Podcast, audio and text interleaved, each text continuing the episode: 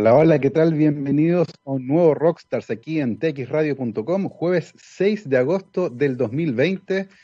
12 con 8 estamos comenzando así un nuevo viaje por la ciencia, como siempre haciendo un pequeño resumen del estatus de la pandemia por coronavirus en nuestro país que acaba de entregar el Ministerio de Salud. Se acaban de informar de 1.947 nuevos casos positivos, llevando el total del país a 366.000 671, cifra que sube a 408.071, si además se consideran los casos probables. El día de hoy, además, se informó de 97 nuevos casos de personas que han fallecido producto de esta enfermedad, llevando el total de víctimas fatales a 9.889, pero ese número sube a 13.782 si se consideran los casos sospechosos de acuerdo a la definición del Ministerio de Salud. Actualmente hay 1.051 personas hospitalizadas y conectadas a ventilación mecánica, 217 de ellas en estado crítico y se informaron el día de hoy 22.802 test, llevando el total del país a 1.760.615. Está ahí, ahí la cosa. Estamos en un estatus bastante complejo. Pero bueno, ese es el estatus de la pandemia que, como les digo, acaba de informar el Ministerio de Salud. Y nosotros ya comenzamos nuestra conversación diaria de ciencia y ya nos acompaña nuestro invitado del día de hoy, el doctor Víctor Muñoz Galvez, licenciado en física y doctor en ciencias con mención en física de la Universidad de Chile, actualmente académico del Departamento de Física de la gloriosa Facultad de Ciencias de la Universidad de Chile. Víctor, bienvenido a Rockstars. Hola Gabriel, muchas gracias por la invitación. Gracias a ti por sumarte a nuestra conversación. Oye, cuéntanos un poco, y, y en esta cotidianidad que hemos tenido con nuestros invitados, ¿Cómo te ha afectado la pandemia? ¿Cómo estás viviendo tanto desde el punto de vista personal eh, como laboral? Eh, esto de tener clases, eh, investigación suspendida un poco, a distancia, el encierro, ¿cómo lo están llevando? Cuéntanos un poco acerca de eso. Bueno, ha sido duro de muchas maneras. Yo creo que más desde el punto de vista profesional, yo creo que sobre todo personal. ¿ya? El, eh, la, la, sensación de no poder salir, de no estar en, contacto con la familia tanto como debería, eh, como debería o como podría. Em, eh, son, son situaciones medias complejas de repente. Y, yo creo que eso ha sido lo, eh, lo principal. ¿ya? Eh, desde el punto de vista profesional, uno se adapta. ¿ya? Eh, hacer, hacer clases, ha habido que inventar nuevas maneras de, de presentar los contenidos, interactuar con los estudiantes, mucho mail, mucho foro, en fin. Eh, las reuniones también ha habido que adaptarlas y de alguna manera hemos podido mantener la investigación. En mi caso, mi línea de investigación es más bien teórica, eh, eh, teórica y mezclando simulaciones computacionales, entonces trabajo que se puede hacer remotamente y, la interacción con los estudiantes afortunadamente hemos podido mantenerla. Pero yo creo que eso, si bien es cierto, ha, significado reinventar maneras de trabajar, eh, yo creo que el, impacto ha sido más bien de cómo, eh, de cómo manejarlo personalmente. ¿ya? Eh, ahí buscando entretenciones, dedicándose a la cocina, en fin, todo ese tipo de, cosas para poder, para poder sobrellevar también y que no todos los días sean iguales, que es muy fácil en este, en este contexto. Mm. Exactamente, la densidad episódica es bastante baja y por lo tanto de repente uno se pierde y no sabe ni siquiera qué día es. Bueno, hoy es jueves, por si acaso andan medio perdidos, jueves 8 de agosto porque parece que es igual al día de ayer y todos los días parecen iguales. Oye, Víctor, y en el caso tuyo, ¿este gusto por la física de dónde viene? Em, yo creo que yo creo que se definió en, en, el colegio, en mi época de colegio, en la enseñanza media. ¿ya? Eh, yo soy uno de aquellos que cuentan sus historias de su profesor de física que los impactó, o podría haber sido, no sé, si fue en tu caso profesor de biología, en fin, pero para mí me marcó mucho, ¿ya? Em, eh, eh, fue, fue un momento bien clave porque hasta el momento yo no tenía muy definido qué es lo que me gustaba más. Y, y la verdad es que en ese momento se empezó, empezó a ser muy claro que si algo me gustaba, eh, era por el lado de la física. Y con eso yo, de todas maneras, eh, eh, reconozco que fue una influencia de, ese profesor y esa manera como de ver la física y encantarte con algo. Ahora, en particular, la, decisión profesional fue un poco más compleja. A mí, a mí me interesaba como muchos de los que crecimos en, en mi época, eh, fuimos alimentados por Cosmos. Yo soy de la generación de Cosmos de Carl Sagan. y naturalmente eh, eso fue un impacto mayúsculo. ¿Lo tienes por ahí? claro, por supuesto, gran valor. No, es, una, eh, es un trabajo bellísimo y la verdad es que me sumo a, todos los, a todos los fanáticos de la serie de Carl Sagan como, como divulgador científico también, como comunicador científico. Y, y, por lo tanto era muy, muy cercana para mí la astronomía. ¿ya? Y eso pensaba yo que era lo que, lo que quería hacer. Entré a ciencias, a la Facultad de Ciencias, como tú dijiste, gloriosa Facultad de Ciencias, por una serie de, yo las llamo casualidades. Yo creo que, que fue harto de casualidades de, de no, de no saber realmente dónde se estudiaba lo que uno quería estudiar, no había la información que hay hoy día, eh, conoces a la persona X que te lleva a la persona Y, te metes a un curso de verano sin saber realmente de lo que estaba hablando, no hice ninguna investigación de mercado, por así decirlo, para saber qué otras posibilidades había. Fue como bastante lineal en ese sentido y me considero muy, muy afortunado de haber llegado a un lugar que me permitió descubrir que más allá de mis intereses iniciales que estaban así como medio... Eh, eh, sin mucha forma, eh, eh, tomaron forma en ese momento y me di cuenta que sí, que lo que me gustaba era la física de un punto de vista mucho más amplio y, creo que fue una decisión correcta. Con el tiempo me cuestionaba un poco cómo fue esa casualidad porque nunca miré otras opciones realmente, pero pero fue la decisión correcta y de verdad creo que, es un área fascinante a la cual dedicarse y estoy muy contento de haberme podido dedicar, estudiarlo y dedicarme profesionalmente a eso.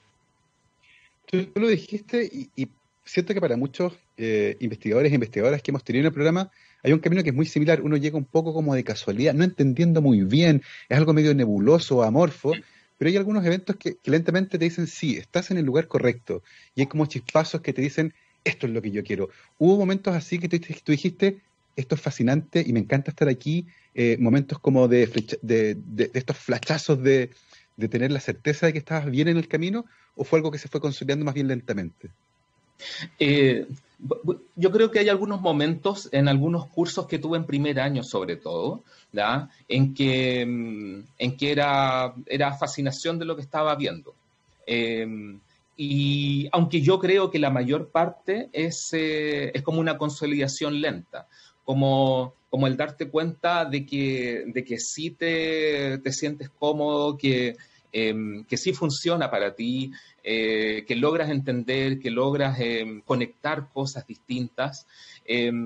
Pero, eh, pero, y eso es un trabajo más lento. Yo creo que se complementan las dos vías que tú dices. ¿ya? Uno es una consolidación lenta en tu mente, esa convicción que se va asentando, y lo otro es que de repente, de repente te tienen que brillar los ojos y porque sí. ¿ya? Eh, y si eso no está, entonces eh, ahí significa que estás en el lugar incorrecto. O sea, puede ser todo lo racional, todo lo así, esta consolidación lenta, esta pausa, pero si de repente no te brillan los ojos o si no te no, no sientes mariposas en la guata por lo que estás escuchando, lo que estás viendo, eh, a lo mejor cuestionatelo. Es divertido porque estamos hablando de ciencia y parece que estamos hablando de amor. Y, yo creo que tenemos elementos en comunes. Eh, porque finalmente uno se termina enamorando de esto, es esa cosa que tiene estos dos elementos de cocinado a fuego lento, pero también tiene sus momentos que son eh, como bomba. Y en el caso tuyo, ¿Qué preguntas de la física te comenzaron a llamar la atención y que empezaron lentamente a moldear tu camino en la física? Mira, yo no lo tengo muy claro. Yo, creo, yo creo que ahí em, siempre me dejé llevar por, em, por, el, por el flujo eh, promedio alrededor. No, eh, eh, creo que una cosa que siempre he tenido claro es que me gusta mucho aprender de muchas cosas en general. Entonces es un apetito medio desordenado, em, Y, estudiar ciencia y en particular física llenaba esa, llenaba esa parte de mí que como con ganas muy desordenadas y de repente muy poco orgánicas de aprender cosas eh, de distinto tipo, ¿ya?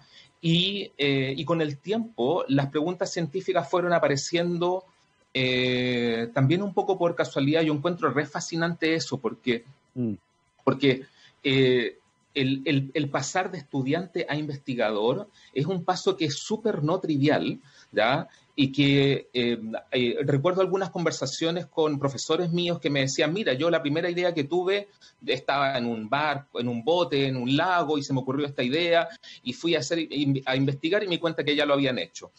Después tuve otra idea mientras, no sé, eh, caminaba por el bosque y también la habían hecho.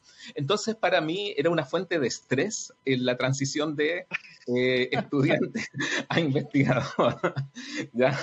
Y, y, yo me acuerdo que en algún momento aprendí a relajarme al respecto, a que, a que de verdad yo creo que es un proceso mágico. Ya tú dices, hay esta paradoja de hablar de algo que es como visto como algo súper racional, pero yo creo que, claro, tiene su cosa racional, pero también creo que tiene una cosa completamente irracional y que finalmente no creo que exista una mejor palabra que magia, ¿ya? De que eh, de que las ideas van saliendo, eh, una pregunta realmente conduce a la otra. Al principio es tu tutor el que te dice, mira, yo creo que esto hay que investigarlo, ¿ya? Y te, te, vas por esa hebra y vas leyendo y sale otra pregunta y resulta interesante, la comentas en un congreso y resulta que efectivamente es interesante, ¿ya? Eh, y vas conectando con más cosas y vas conociendo gente. Y yo había una época en que anotaba todas las ideas que tenía para publicar, de, eh, que se me ocurrió una cosa y decía, ah, esto sería interesante y tenía como mi, mi pequeña eh, páginas anotadas con estas ideas. Eh, para que no se me olvidaran, porque tenía como esta, este estrés de que en algún momento la, la, las ideas se iban a terminar, no sé, pero ahora mirando para atrás es tan absurdo, yo en algún momento tuve que dejar de hacerlo porque tenía tantas páginas que ya no alcanza la vida para responderlas. Es de verdad fascinante el proceso. Yo realmente creo que no hay una mejor palabra para describir lo que es magia.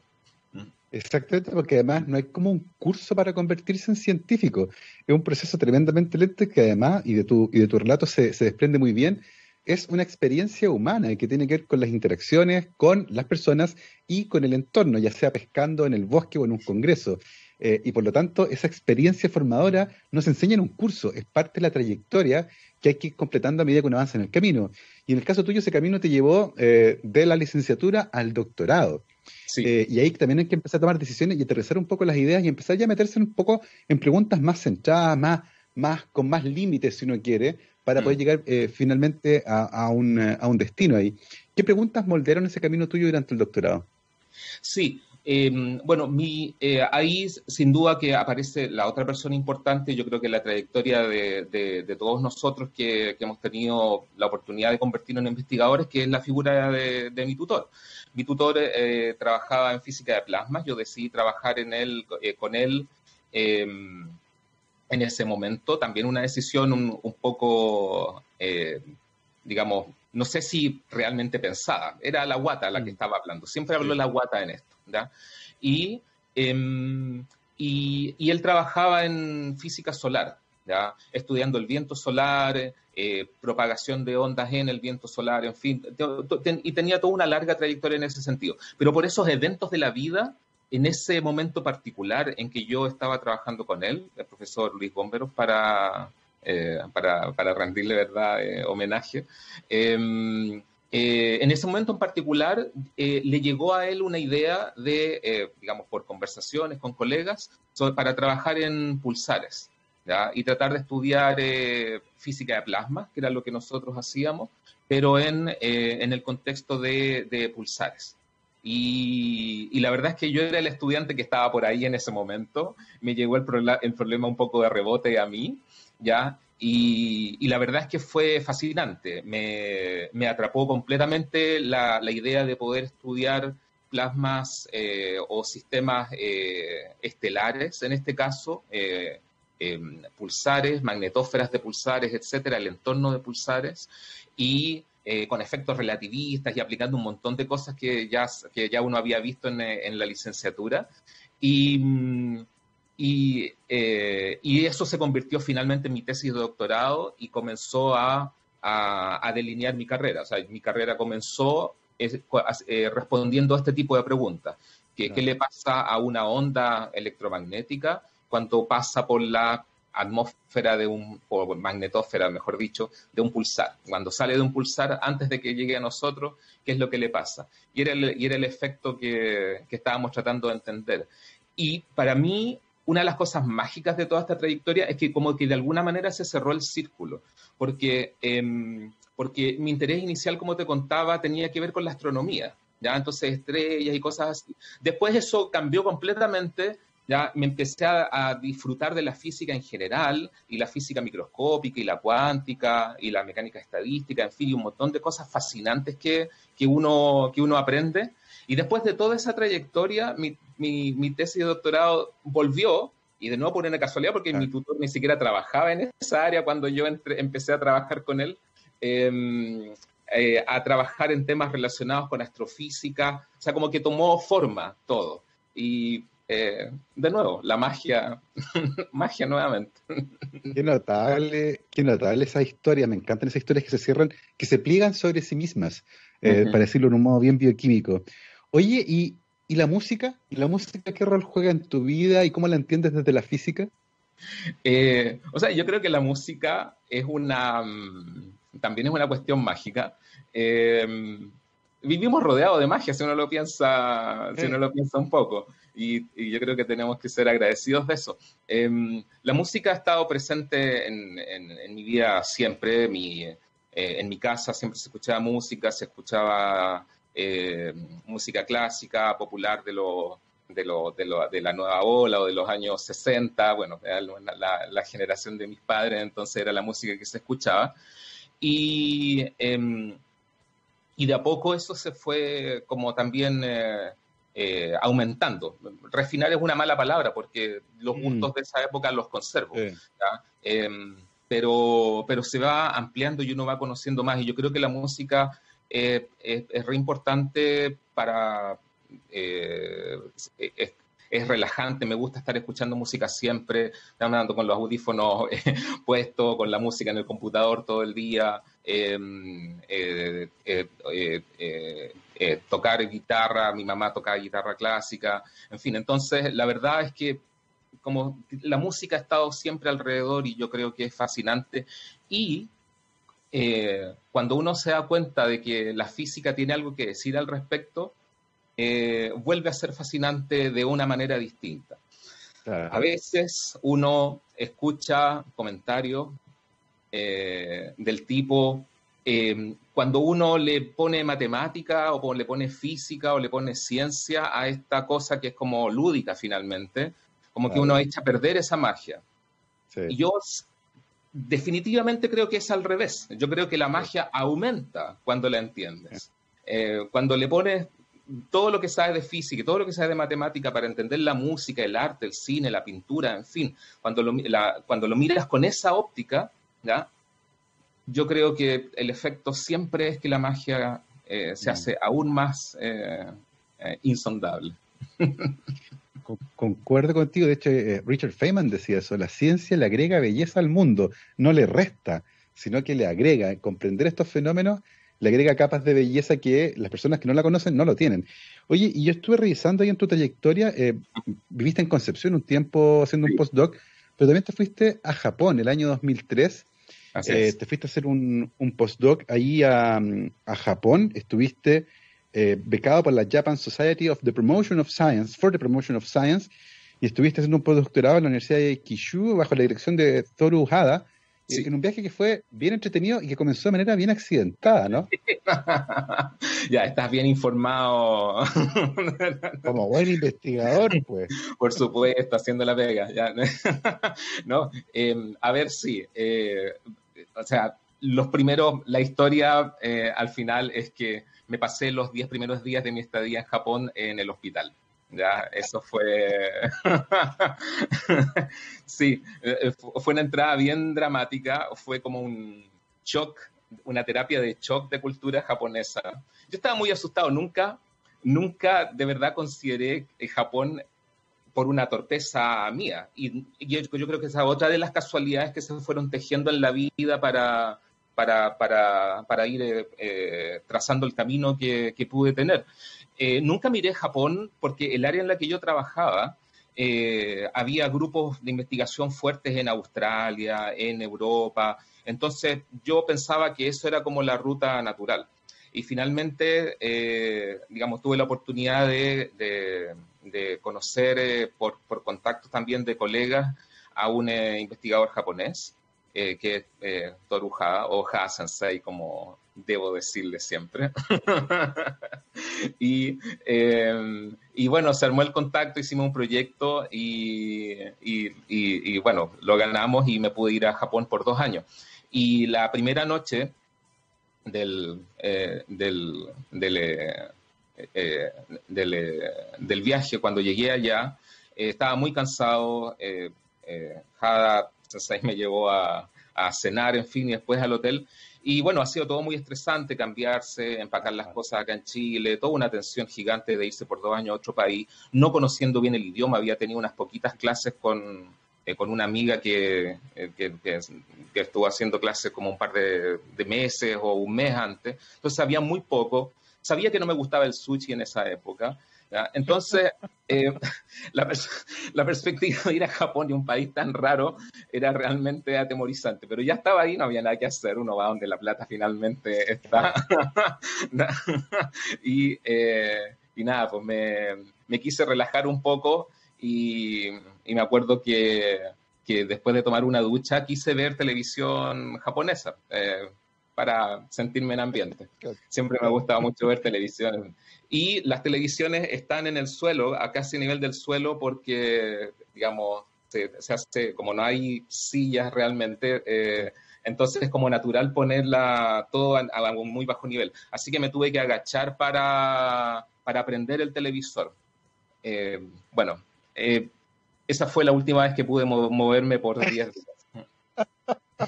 Me vino, me vino, me vino un, me, vino un lumbago de aquello, fue el dolor más intenso. Yo em, e, estaba solo en el suelo, arrastrándome para llegar a la cama, tratando de vestirme. Em, no sabía cómo, cómo usar el intercomunicador del hotel. Em, torpemente había dejado la cadena eh, en una muestra de neurosis exquisita, creo yo. Ya había puesto, dejado la cadena de la puerta puesta, por lo tanto no la podía abrir, eh, arrastrándome al suelo.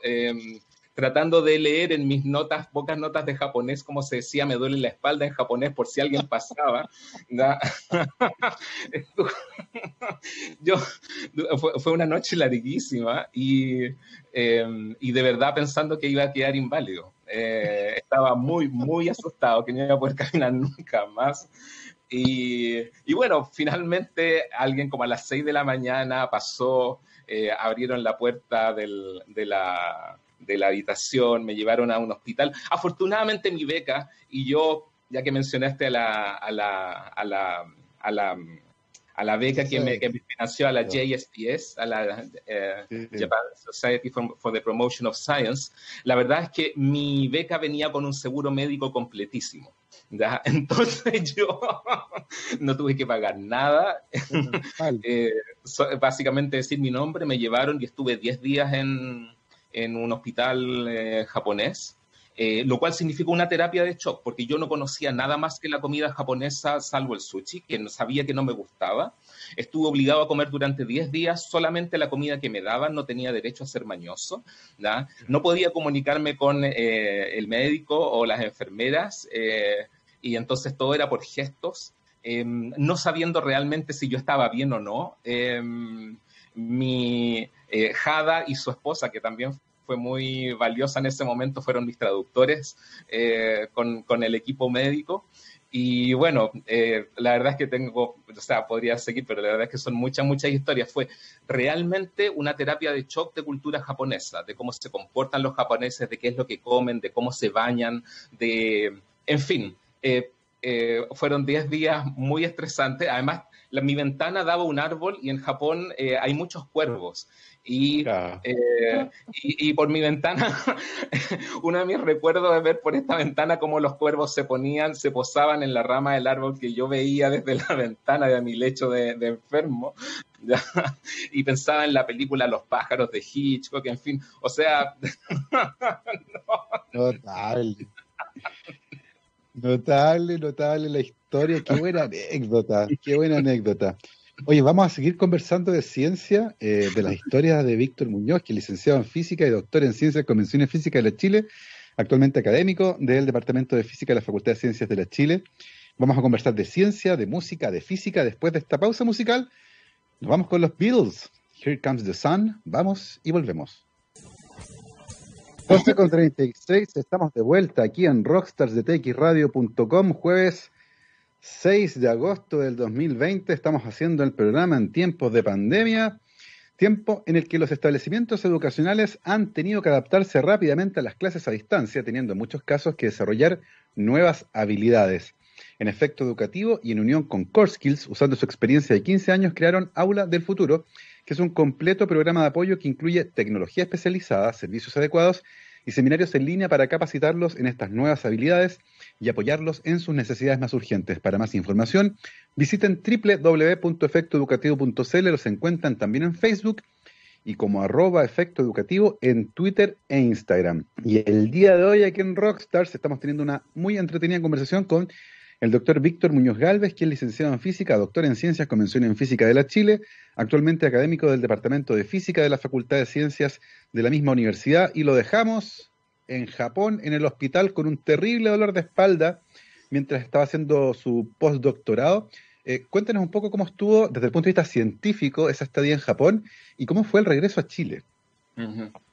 Bueno, fue muy interesante. La verdad es que cambió eh, de, muchas maneras la, estadía en Japón, cambió mi manera de pensar respecto al mundo, respecto a la física, eh, respecto a mí mismo. Fue una experiencia muy significativa. Eh, desde el punto de vista científico, la verdad es que me di cuenta que mi sellera juvenil en, esa, en ese momento de no mirar más allá de Estados Unidos, Europa, em, era de verdad eh, incomprensible. Japón es realmente primer mundo, es realmente primer mundo, y, eh, la verdad es que la, actividad científica era de repente bajarse de un avión y en dos semanas más subirse a otro para ir a otra conferencia, eh, todo el tiempo pasando cosas, conociendo gente interesante, trabajando con gente muy interesante fue de verdad una, una, apertura de mente desde el punto de vista científico eh, muy, también muy, muy importante. Y además que en esa época también, precisamente por, esa, por esas influencias que, fui recibiendo y que tuve la suerte de, tener, mis temas de investigación fueron gradualmente cambiando. Entonces, eh, lo que hasta entonces había sido una investigación más o menos unidimensional, siguiendo una ruta bien bien definida desde mi tesis. Eh, se fue poco a poco ramificando y fui leyendo más y sabiendo más y conversando más de temas de caos, de temas de fractales, de complejidad, en fin, que fueron también alimentando mis preguntas científicas que me iba haciendo y que, y que, y que se convirtieron en un abanico de posibilidades en las cuales, digamos, hasta el día de hoy sigo trabajando. Entonces, Hoy en día como que la investigación es un popurrí de, de cosas. Eh, sigo siendo física de plasma, eh, que digamos eh, tiene un valor sentimental especial para mí, por supuesto, pero también, también hay muchos otros temas de investigación muy entretenidos y, yo creo que, se adapta muy bien a mí, a como esa, esa inquietud intelectual media desordenada que te comentaba antes y de que de repente creer que casi cualquier tema puede ser suficientemente interesante para investigar. Eso desde el punto de vista científico fue, fue bien marcador en ese, en ese sentido. La, tuve la, fortuna de trabajar con Torujada, que, eh, que de verdad me acogió en su grupo de investigación de excelente manera. Fue, después supe que entre los digamos que, quizás es un poco más occidental que otros japoneses, entonces eh, quizás hubiera sufrido más mi experiencia eh, si hubiera tenido un, supervisor más japonés para, para su... Pero fue un ambiente muy grato para trabajar, lo pasé muy bien, incluso estuve haciendo clases, me pidieron hacer clases de castellano allá ah, y, nada, fue, se, se produjo una comunidad también humana muy interesante y aprender a conocer el otro lado de un país que es muy extraño, pero que tiene una cultura realmente fascinante, un idioma que es muy difícil al principio, pero que después uno lo va, digamos, eh, digamos, lo puede ir comprendiendo mejor y también a la gente y darte cuenta un poco de que la gente es más o menos igual en todas partes. ¿ya? Puede que unos coman más arroz que otros, puede que a otros les guste, no sé, pues, beber más cerveza que a otros o hacer pan más rico que otros, ¿ya? pero básicamente el ser humano es más o menos parecido en todas partes y eso también es fascinante de darse cuenta. Oye, ¿y comiste sushi al final, no? No, ahora hago sushi y me queda bien parece. Dos años en Japón no pasan desapercibidos. No, no, para nada, nada. Pero también aprendí a descubrir la riqueza de la gastronomía japonesa. Claro, em, más amplia que el sushi. Claro, porque es mucho, es mucho más interesante. Por suerte ahora en, en Santiago, en Chile, uno puede tener acceso a, más restaurantes eh, japoneses eh, y, encontrar más variedad de platos que, el, mm. el, sushi. ¿ya? Eh, hay algunas cosas que todavía no he encontrado acá en Chile, pero por suerte sé las recetas, entonces me las, las preparo en casa pero mm, la gastronomía, la, repostería japonesa es muy delicada. Em, eh, eh, fue una suerte haber estado allá. Abrió un mundo de posibilidades. Sí. Oye, ¿cómo se gestó, cómo se gestó la vuelta a Chile después de dos años en Japón ahí haciendo tu postdoc, llenándote de ideas nuevas? ¿Cómo se gesta tu regreso a, Chile y a la Facultad de Ciencias? bueno, porque se acabó la plata japonesa, entonces tenía que volver. es, un, motor muy importante. No, Por eh, supuesto. sí. Fui, eh, creo que eh, fui muy afortunado ya, de que, digamos, cuando me fui a Japón, tenía, estaba ya conversado de que cuando se terminara la beca, que era por dos años, eso era el plazo inevitable, eh, de, poder volver a, la Facultad de Ciencias. Entonces, en ese sentido, no fue un... Eh, eh, no, no, no, hubo mucho drama al respecto. Era... Lo, lo, teníamos ya conversado. me dio una pena gigante volver. La verdad es que haber estado tres años allá habría sido perfecto. Eh, pero la beca era por dos años y no había nada que hacer eh, con eso. Y, nada, pues, eh, cada vez que puedo he vuelto a buscar conferencias o ir un poco de paseo, también he podido hacerlo. Em, y, volver a trabajar en un lugar que en el, en el cual, al cual le tengo mucho cariño, a la Facultad de Ciencias no es ningún misterio, me imagino que mucho, muchas personas en este mismo programa lo, lo deben haber mencionado, que es difícil hacer ciencia en Chile por un montón de razones.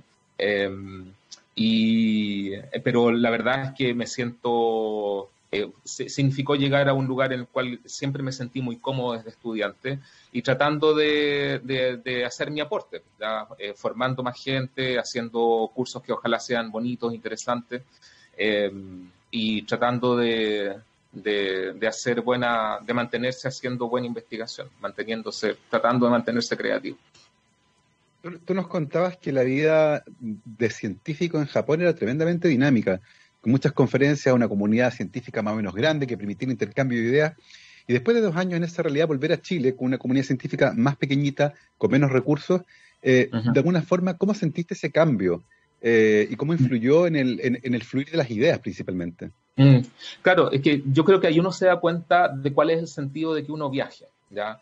Em, de que uno tenga la oportunidad de salir. Yo creo que el Japón es un país hermoso y tiene muchos defectos. Y Chile es un país hermoso y tiene muchos defectos.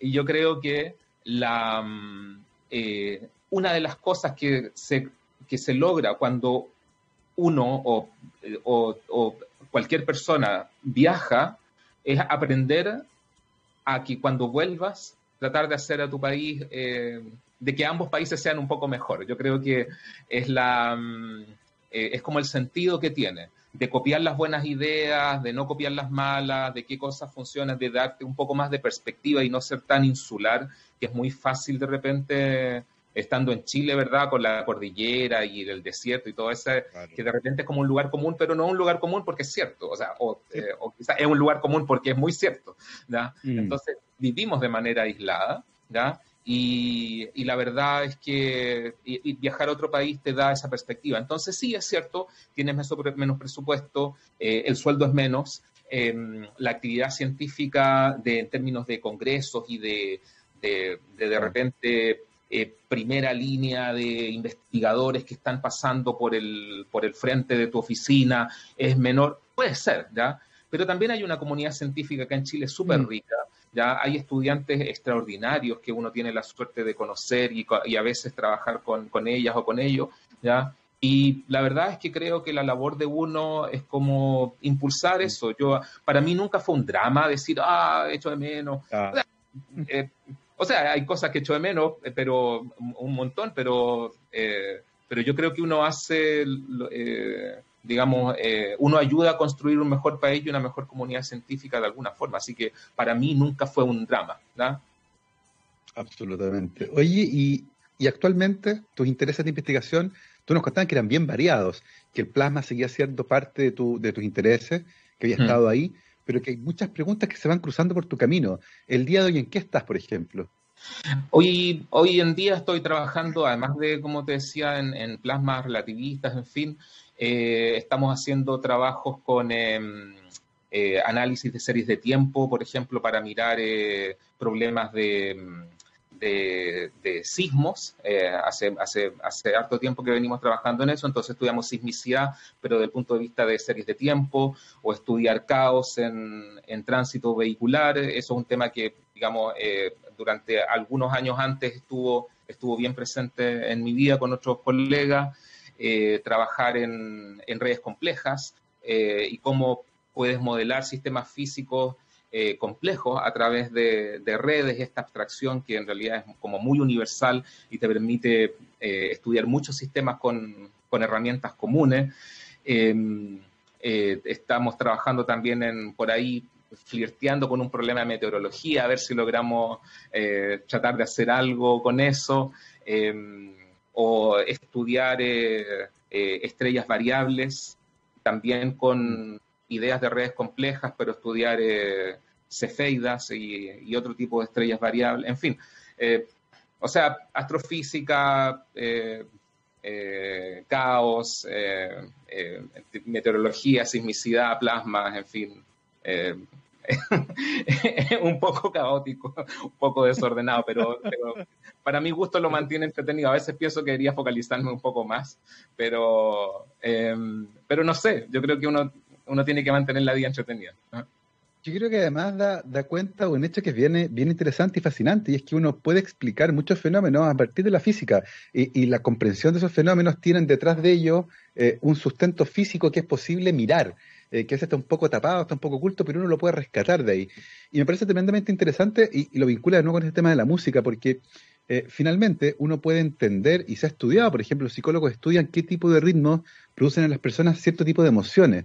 Y eventualmente va a llegar un momento en que vamos a poder modelar y predecir qué tipo de emociones se van a producir a, partir de qué tipo de acordes o qué tipo de melodías. Y eso tiene un sustrato físico por un lado, pero también tiene un sustrato emotivo que tiene que ver con nuestra relación con la música, que se da en otro nivel, porque uno dice, ah, mira, este compás de tal... No, uno lo siente finalmente.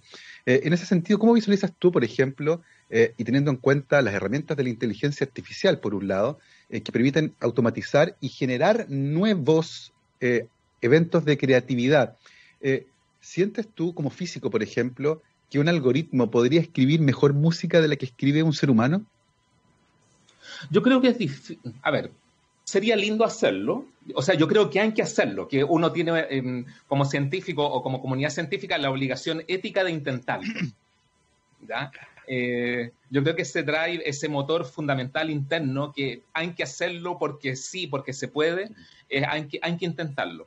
Ahora, por supuesto que es un tema polémico, porque una de las cosas maravillosas que uno se da cuenta cuando entra, cuando mira el arte, cualquier manifestación artística con ojos científicos, es que parte de la gracia que tiene el fenómeno artístico es la imperfección.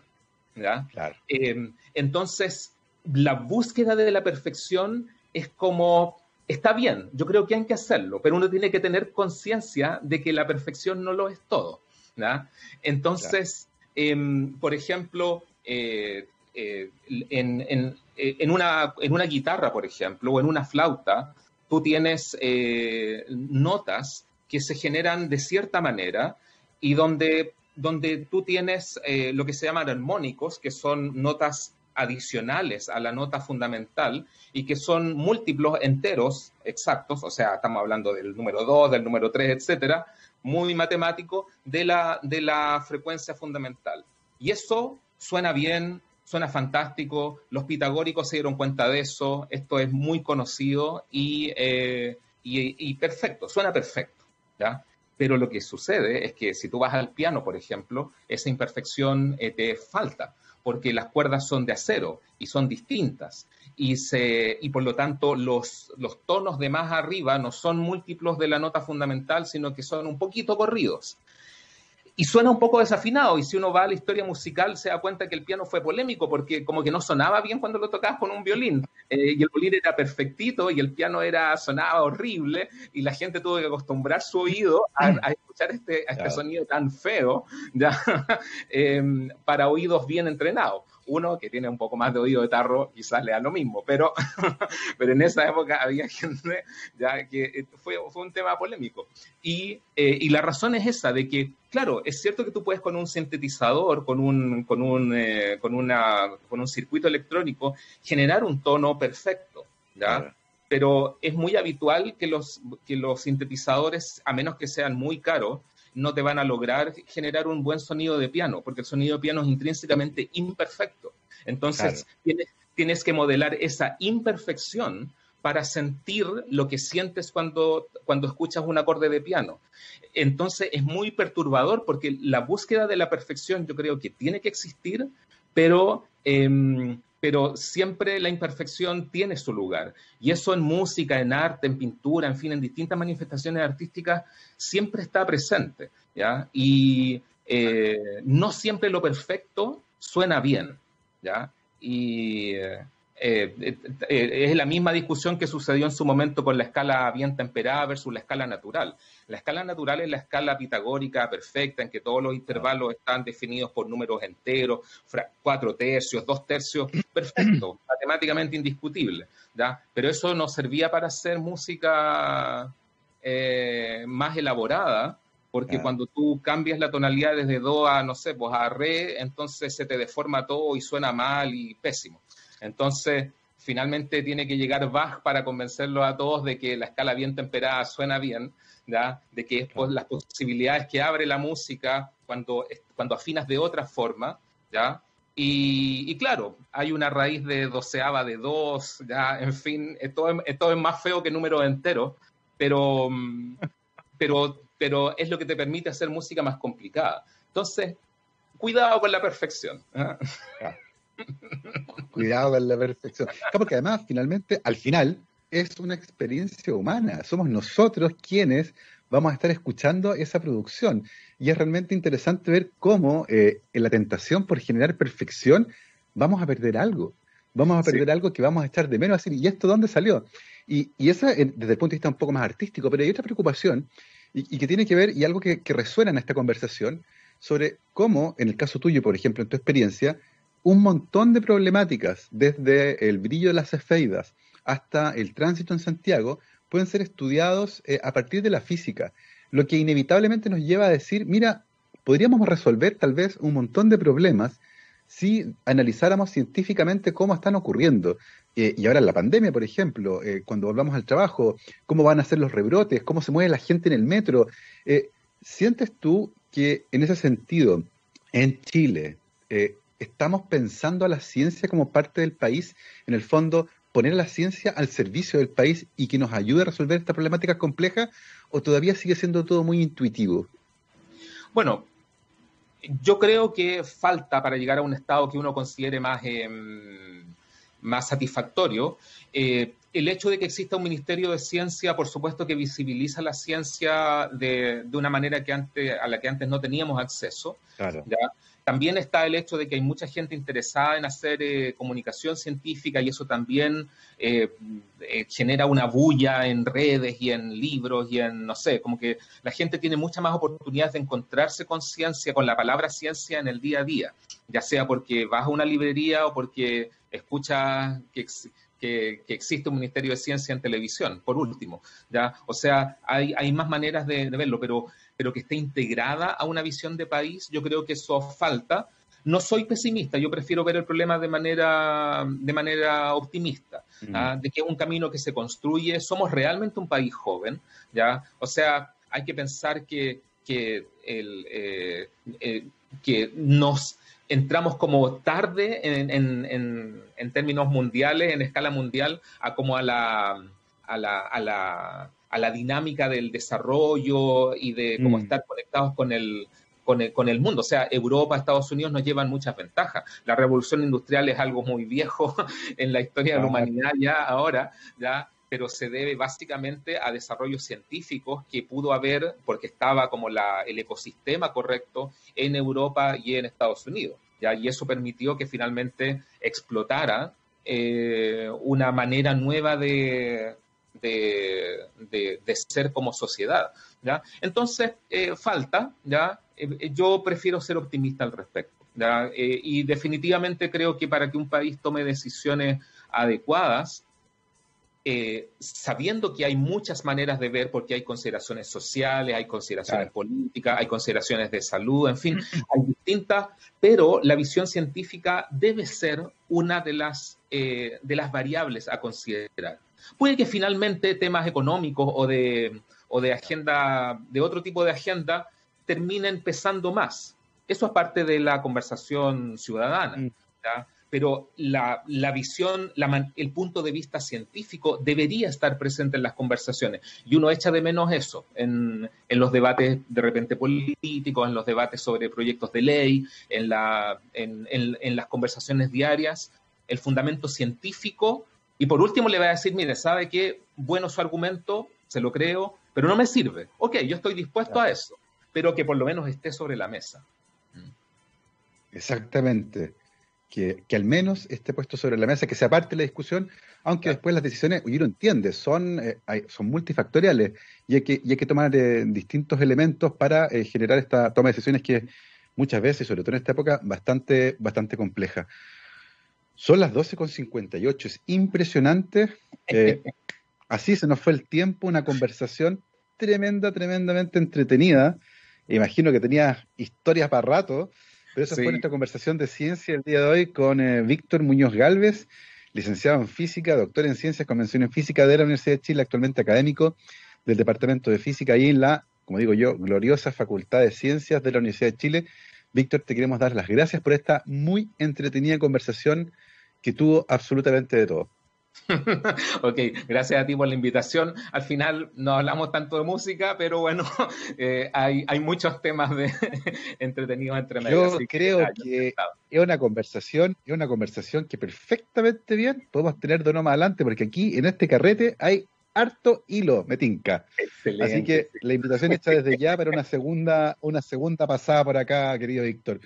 Un abrazo grande y muchísimas gracias por habernos acompañado. Gracias a ti, chao, que estés muy bien. Chao a todos. Nosotros nos vamos con nuestro All You Need Is Rock del día de hoy y hoy llega un ícono del rock a TX Radio, científicamente rockera, Bob Dylan, el premio Nobel de Literatura del 2016, llega acá con un setlist que envió Rodrigo Castillo y nos vamos ahora mismo con Like a Rolling Stone. Que esté muy bien hasta mañana. Chao, chao.